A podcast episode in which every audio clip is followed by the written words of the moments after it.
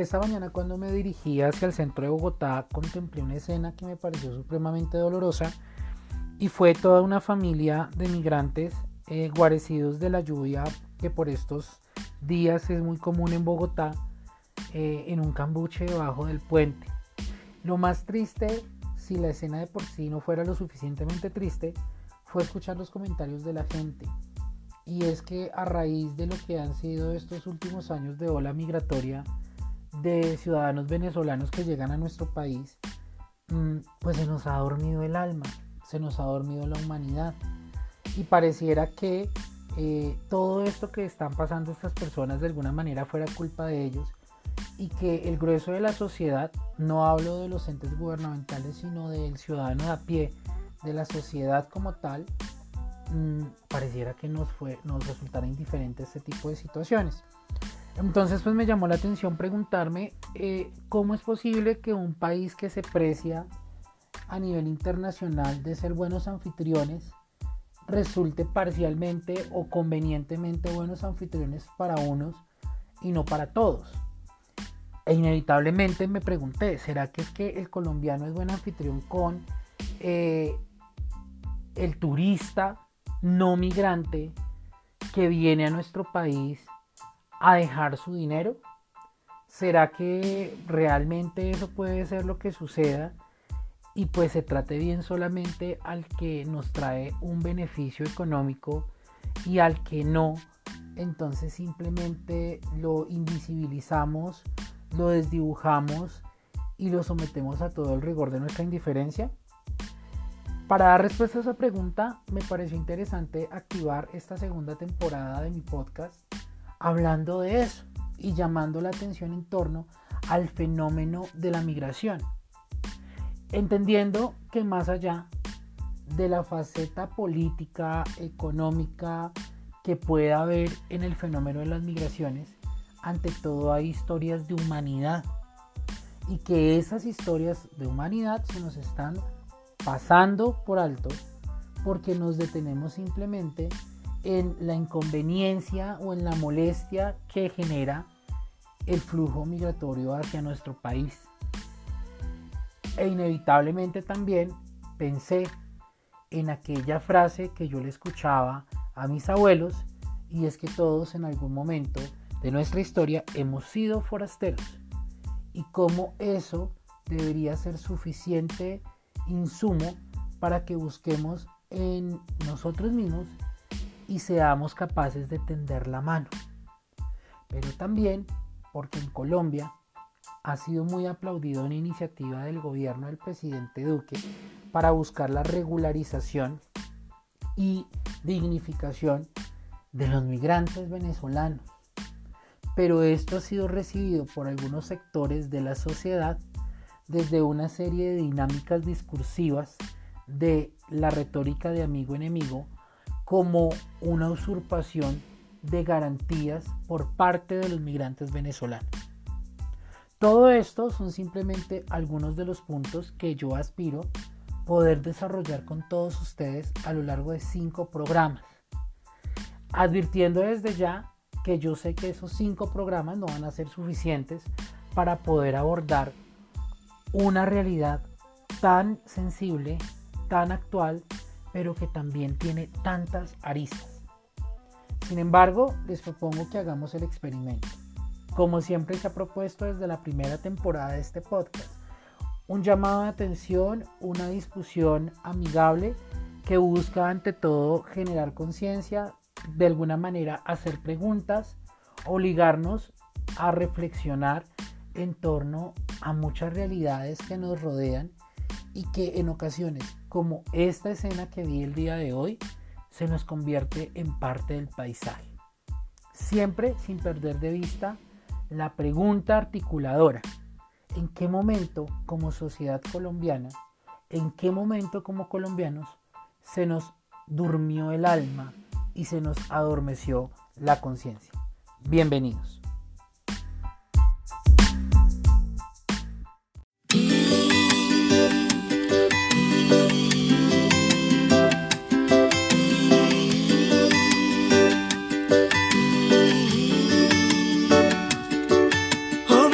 Mis ojos a no ver la realidad, creando excusas para no escuchar. Yo me escudaba, no reaccionaba. Pero tarde o temprano me tenía que marchar. Y mi madre me ayudó, al vacío me lanzó. Me dijo, mi negritas con buena intención. Yo soy tu madre y quiero verte volar alto y no lo harás si te tengo entre mis brazos. Y yo decía, ¿cómo carajo se hace esto? Dejar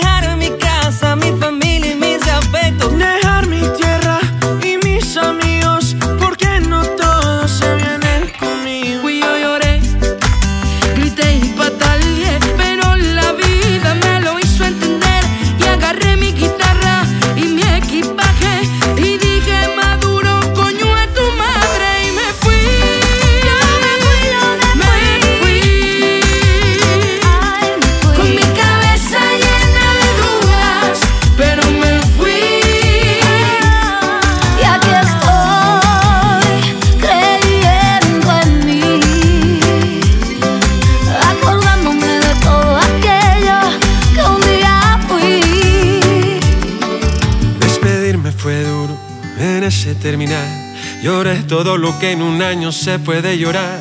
Pero me fui pa' la frontera. Y espérense que ahora es que comienza mi odisea. Me robaron una maleta, me llevaron, me quedé con la plata porque la tenía en la mano. Seguí pa'lante, pa' atrás no vuelvo. Si Dios me puso esto es porque yo puedo con esto. Y así seguí haciendo escala noche y día. Crucé cuatro países en cinco días, corriendo al trote, comiendo poquito, hablando poco y llorando bajito. Pero llegué, lo deben saber todos, pues esto se regó de cualquier modo. No sé si esto es ahora, no sé si esto es para siempre, no sé si esto es poquito, para mí fue suficiente. Me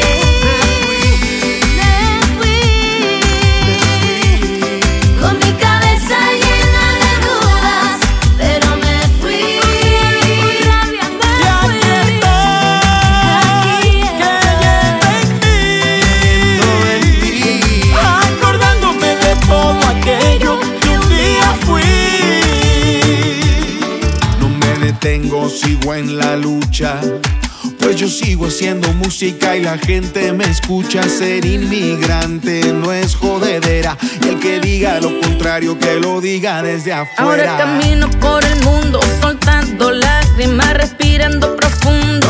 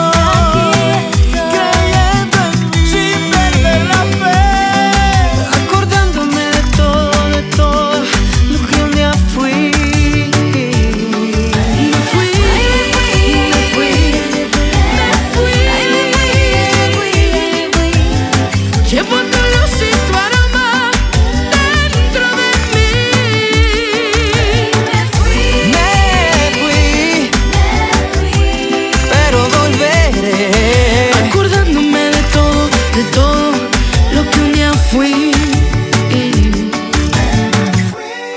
Creo en mí, creo en ti, creo en el bravo pueblo.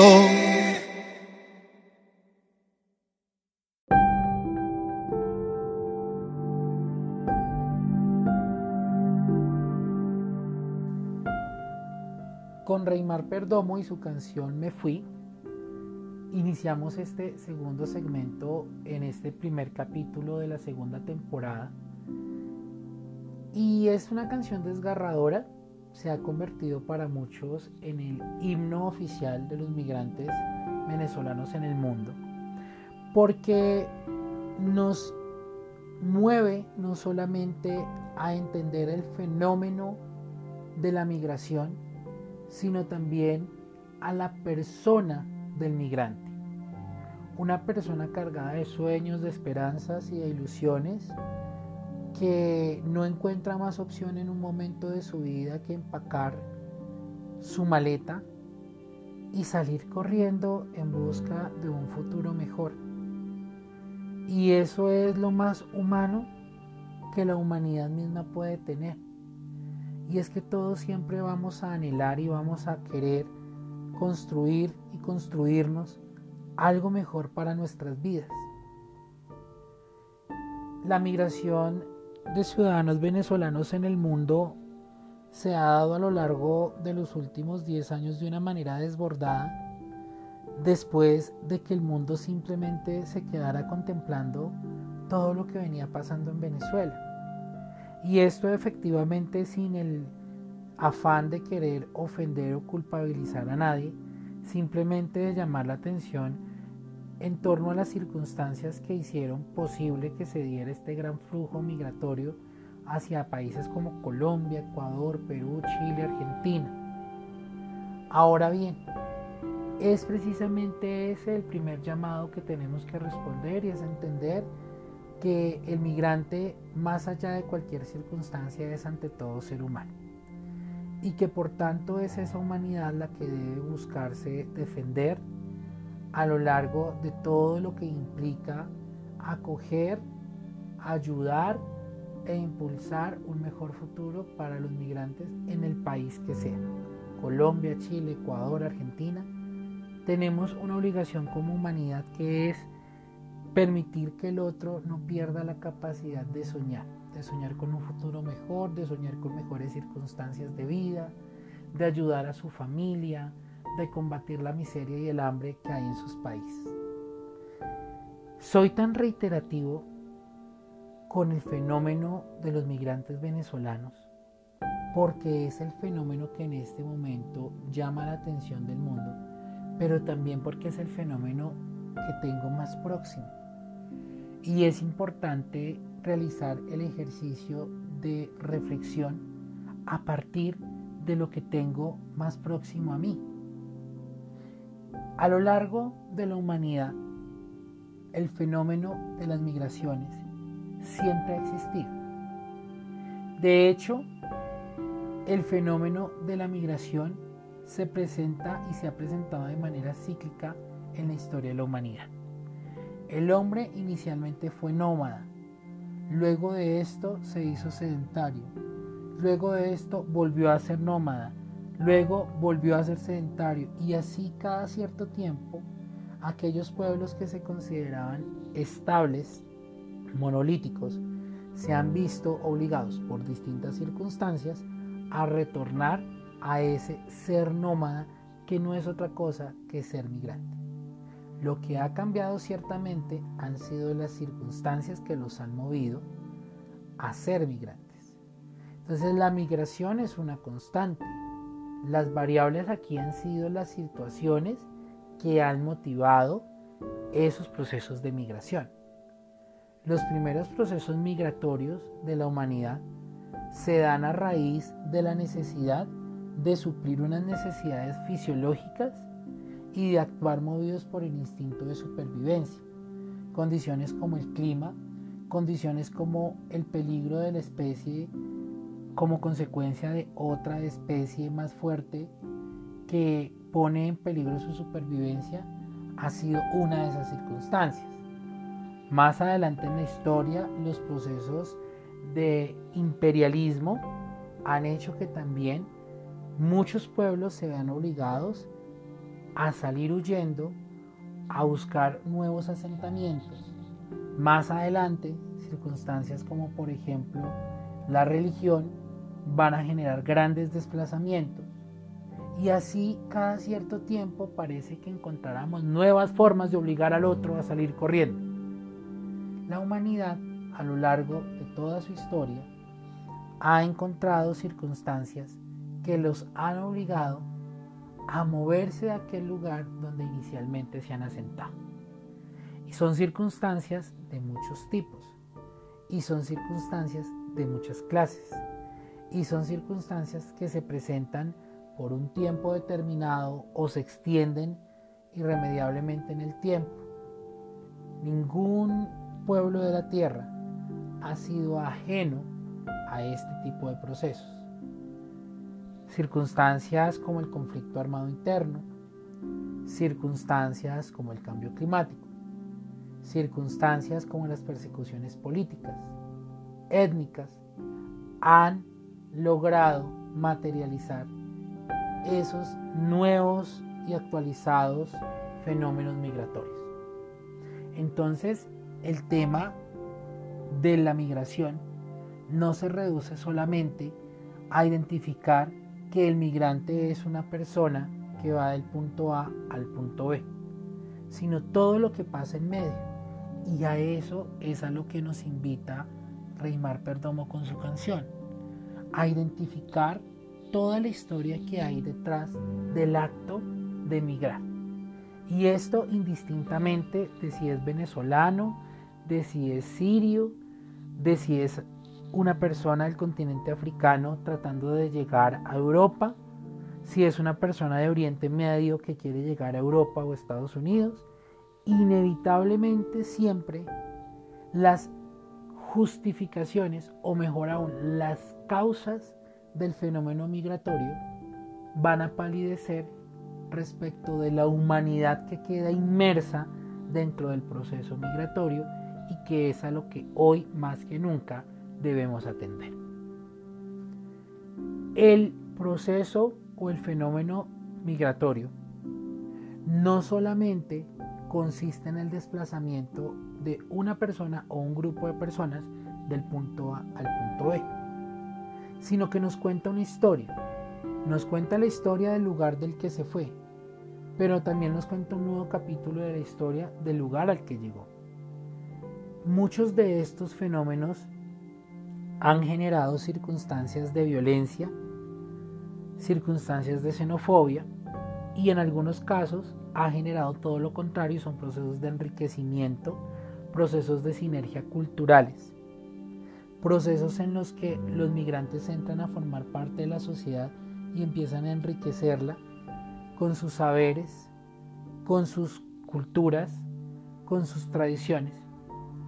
Y ese tendría que ser inicialmente el escenario ideal de la migración, que quien llega se sienta acogido y quien llega tenga la capacidad de integrarse a esa sociedad a la que llega, ponerse al servicio de esta sociedad, recibir lo mejor de esta sociedad y dar lo mejor de sí a la sociedad que lo recibe. Sin embargo, muchas circunstancias desde el orden político, económico y social hacen que en ocasiones esta integración, esta sinergia sea imposible. En Colombia, por ejemplo, el flujo migratorio venezolano empezó a darse dentro de un momento muy álgido de la historia colombiana, que era el proceso de paz. Cuando en Colombia estábamos en medio de un proceso de paz que buscaba ponerle fin a una guerra de más de 50 años entre el gobierno nacional y las FARC. En ese contexto se empiezan a dar las primeras olas migratorias. Y fue un fenómeno que no fue desaprovechado por grupos políticos de extrema derecha que hicieron que muchos sectores de la sociedad colombiana entendieran al migrante venezolano como la avanzada para el establecimiento del régimen comunista, del régimen castrochavista en nuestro país.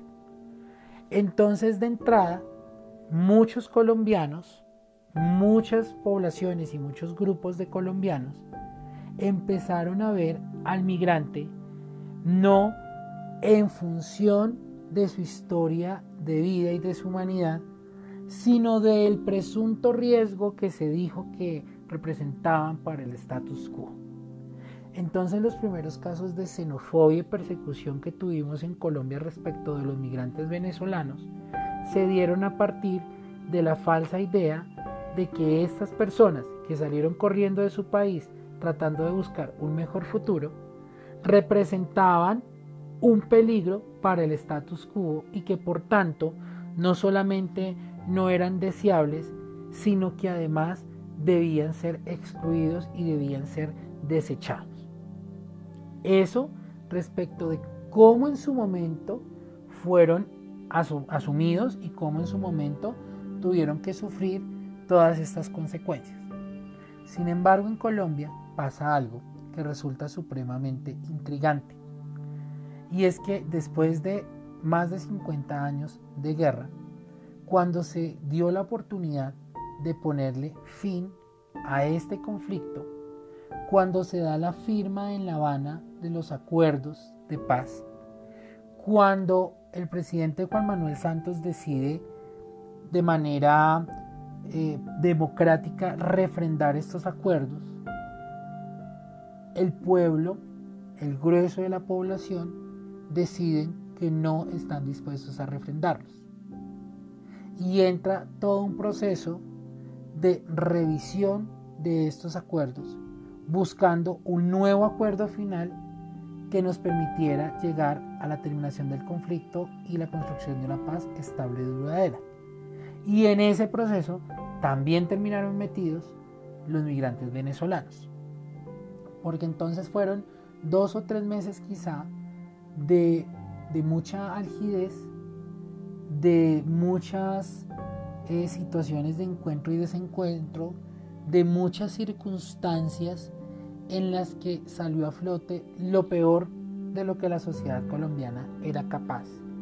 Y es cuando entonces eh, el migrante venezolano, que es el caso que he querido traer para este primer episodio, el migrante venezolano quedó en el limbo, quedó en medio de la nada y es allí donde también lo peor del espíritu colombiano salió a flote y fueron todos aquellos empresarios que empezaron a contratar en condiciones infrahumanas e indignas a muchos de estos migrantes venezolanos.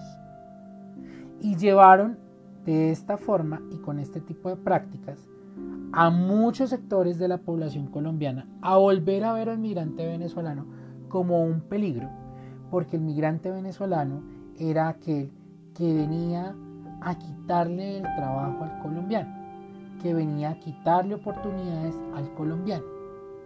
Y este fenómeno lo estamos empezando a vivir nuevamente hoy, en pleno 2021, después de que el presidente Iván Duque anunciara un paquete de medidas legislativas que buscan regularizar a los irregulares, tendiendo ante todo a la legalización y a la dignificación de los migrantes en nuestro país.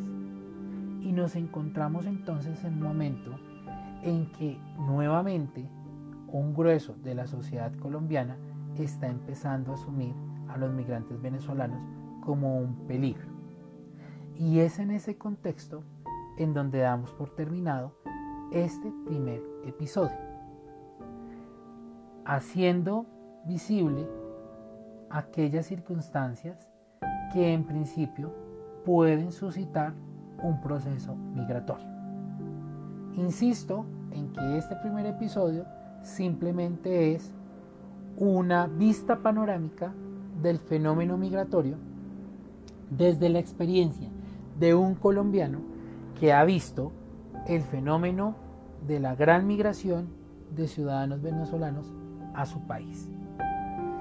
En fin, ni de satanizar a unos ni a otros, simplemente hacer un ejercicio descriptivo y de hacer ver cómo en ocasiones se debe hacer un ejercicio de discernimiento y de análisis mucho más profundo que simplemente lo que los medios de comunicación nos dicen de, o lo que el político de turno nos dice de, o de que aquellas personas que están inmersas en el mundo del poder nos dicen que debemos pensar acerca de.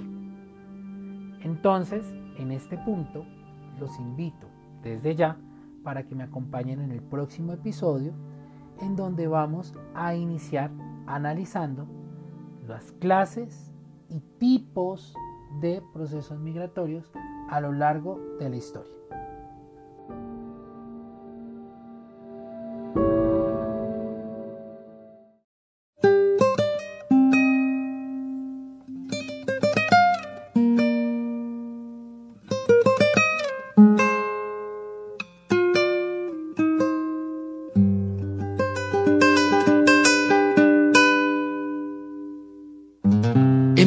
Par de camisas, un sombrero, su vocación de aventurero, seis consejos, siete fotos, mil recuerdos. Empacó sus ganas de quedarse, su condición de transformarse en el hombre que soñó y no ha logrado. Dijo adiós con una mueca disfrazada de sonrisa y le suplicó a su Dios crucificado en la repisa el resguardo de los suyos. Y perforó la frontera como pudo. Si la luna suave se desliza por cualquier cornisa sin permiso alguno, porque mojado precisa comprobar con visas que no esté Neptuno.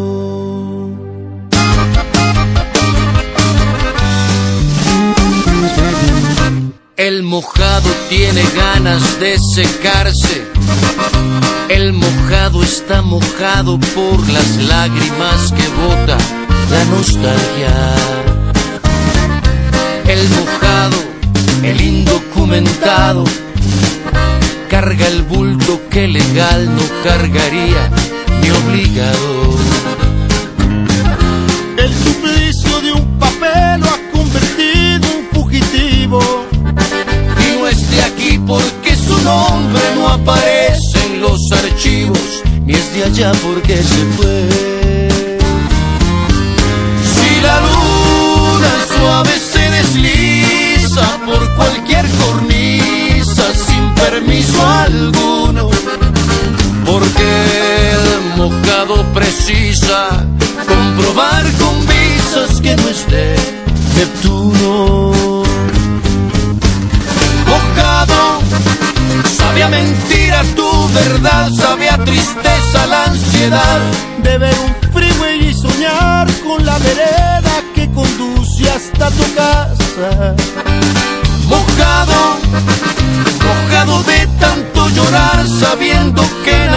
lugar espera un beso haciendo pausa desde el día en que te marchaste.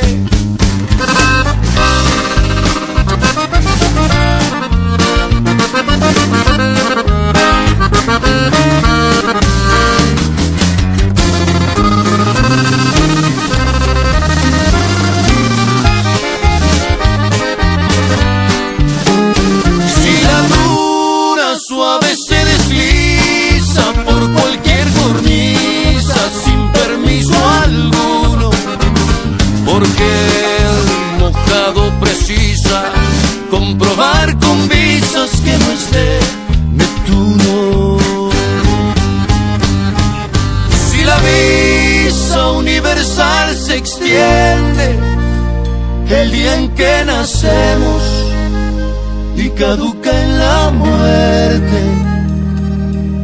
porque te persiguen mojado si el cónsul de los cielos ya te dio permiso.